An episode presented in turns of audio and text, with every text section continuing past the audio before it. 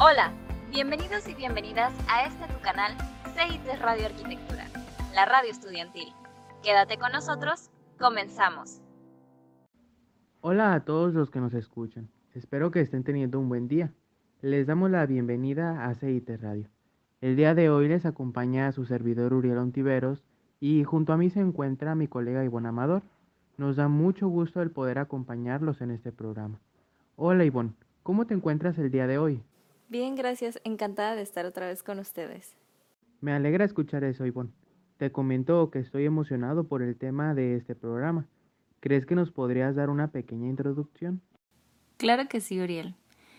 El ser humano ha buscado la forma para adaptarse a la naturaleza, creando su hábitat e innovando sus métodos de construcción con nuevos recursos, pero ¿qué tan favorable es esto para el medio ambiente? Es importante este tema. La cuestión del medio ambiente es algo que ha sido mencionado mucho últimamente, gracias al daño impresionante que el ser humano ha causado buscando para su propia comodidad. Exactamente. Nosotros como estudiantes de arquitectura seremos los que construiremos el hábitat humano en el futuro, así que debemos empezar a investigar sobre nuevos métodos de construcción y diferentes materiales que sean amigables con el ambiente. Concuerdo con lo que dijiste. Ya que estamos en el tema de nuevos métodos, el día de hoy tenemos a nuestra compañera Aranza Ayala, con su trabajo de tesis de la materia de taller investigación 2, la cual se titula Aplicación de tapiales como medida de reducción de contaminantes en muros de proyectos arquitectónicos en el estado de Baja California Sur. Efectivamente. Démosle la bienvenida a nuestra compañera Aranza Ayala. Hola Aranza, ¿cómo estás? Hola compañeros, me encuentro muy bien entusiasmada de hablar sobre un tema que me interesa muchísimo. Nos da mucho gusto que nos acompañes en esta transmisión. Para iniciar, en el título de tu trabajo habla sobre la aplicación de tapiales como medida de reducción de contaminantes en muros de proyectos arquitectónicos en el estado de Baja California Sur. ¿Nos podrías explicar lo que es un tapial?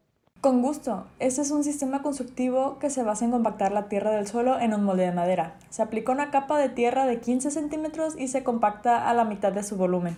¿Tierra compactada? Qué interesante ese método, pero ¿por qué no concreto? Investigando un poco, se encontró que al elaborar cemento se libera una gran cantidad de dióxido de carbono. Una tonelada o 20 bultos de cemento genera por lo menos media tonelada de dióxido de carbono, que es lo mismo que produciría un viaje de en auto alrededor de 2.000 kilómetros. Si consideramos que el traslado de Cabo San Lucas a Tijuana es de 1600 kilómetros, diríamos que se produce menos dióxido de carbono viajando en auto hasta esta ciudad desde Tijuana que construyendo una losa maciza de 5 por 5 metros. Es impresionante lo contaminante que es el cemento y pensar que se usa en la mayoría de las construcciones. Ahora tengo otra pregunta. ¿Por qué tierra? ¿Qué beneficios proporciona el uso de la tierra? Gracias a que este es un material extraído de la misma naturaleza, no tiene un gran impacto ecológico, a diferencia del concreto que está lleno de químicos. El tapial, por ser un recurso natural, facilita la reducción del dióxido de carbono. Este tiene un comportamiento térmico, el cual es de gran ayuda para que la temperatura dentro del espacio sea agradable. También tiene propiedades acústicas. Por la rugosidad natural de sus muros, funciona como un excelente aislante acústico, y sin contar que es resistente al fuego. Sin duda que es una forma de construir muy atractiva. El escuchar algo así hasta suena mágico. Pero me pregunto, ¿esto se puede aplicar en cualquier lugar o qué características climáticas se requieren para utilizar el tapial?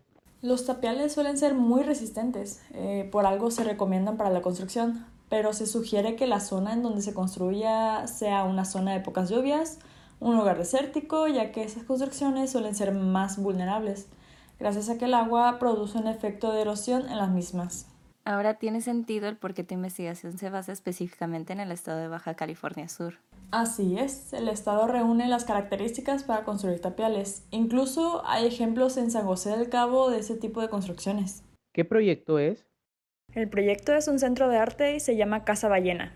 Fue construida por Rima de Saint Grove, eh, que es una empresa que se dedica a la construcción. Es un proyecto muy atractivo a la vista. La primera idea que tuve al escucharlo, imaginé que se vería anticuado, pero en las imágenes que presentas se ve una construcción moderna.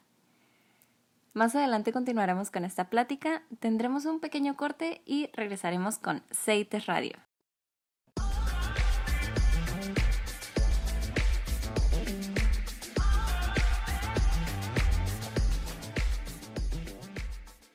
Esta es la arquifrase del día. Cuando estoy trabajando en un proyecto, nunca pienso sobre su belleza, solo pienso en cómo resolver el problema. Pero cuando lo termino, si la solución no es bella, sé que está equivocada. Arquitecto, diseñador, inventor, profesor y autor Richard Buckminster Fuller, 1980. Ya estamos de regreso en Seite Radio. Anteriormente estábamos hablando sobre el uso y aprovechamiento de las construcciones con tapiales, los beneficios que estos tienen y se señaló un ejemplo en San José del Cabo. Observando con atención las imágenes anteriores, me recuerda a la arquitectura vernácula, que es aquella que se construye con los materiales de la región. De hecho es más o menos el mismo concepto. En las antiguas civilizaciones se utilizaba barro para construir los hogares y protegerse de animales o extraños. Y cuento con un ejemplo más reciente local. Mi abuelo materno construyó él solo, sin ningún criterio estructural, una choza hecha de barro con palos de arco. Esta choza que te menciono actualmente sigue existiendo y sin tener ningún mantenimiento ha durado aproximadamente 45 años. Así que por quienes se preguntaban si las construcciones con tierra tenían una larga duración, la respuesta es sí. Es impresionante cómo las personas sin tener conocimiento de estructuras logran que las casas que ellos construyeron duren por tantos años. Mm, sí, la verdad es que sí. Se puede lograr lo mismo, siguiendo el ejemplo de nuestros antepasados, conocer las tradiciones e innovarlas para que se adapten a las necesidades actuales. Completamente de acuerdo contigo, Aranza. Mi siguiente duda es, ¿se puede usar cualquier tipo de tierra? No, esta técnica consiste en la construcción de muros con tierra arcillosa, compactada a golpes a través de un encofrado deslizando para contenerla y compactarla. Entre más arcillosa sea la tierra, más fácil y óptima será su compactación. Vaya, qué interesante. Creí que se podría usar cualquier tipo de tierra. Y en cuestión de estética, ¿qué nos dices? ¿No se vería como un trabajo descuidado? No, claro que no. Al contrario, es un trabajo muy elegante. Los tapiales tienen un gran remate visual en los interiores gracias a que los tonos nunca son iguales porque se compactan por pequeñas partes, lo cual no los uniforme. En el caso de los exteriores, un arquitecto siempre busca que su proyecto se adecue y sea armonioso con el paisaje en el que se construye. Gracias a que el muro está hecho de materiales naturales, cumple con el objetivo. Y por último, hemos escuchado tantos beneficios de este nuevo método, pero ¿por qué no se implementa con mayor frecuencia? Creo que esto se debe a que no existe en la actualidad un cuerpo de normas específicas y ordenadas aplicables a la construcción con tierra que permita obtener parámetros de seguridad y confort que puedan ser mostrados ante técnicos, aseguradoras y colegios oficiales. Muy bien, esperemos que en un futuro este procedimiento de construcción sea más común y se regule dentro del Reglamento de Construcción de Baja California Sur. Con esto concluimos una transmisión más. Estamos muy agradecidos con nuestra compañera Aranza por brindarnos la oportunidad de conocer sobre la aplicación de tapiales como medida de reducción de contaminantes en muros de proyectos arquitectónicos en el estado de Baja California Sur. Es un proceso más ecológico y sustentable para beneficio del medio ambiente.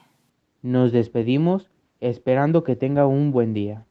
Síganos sintonizando en las siguientes transmisiones de CEITES Radio. Hasta luego.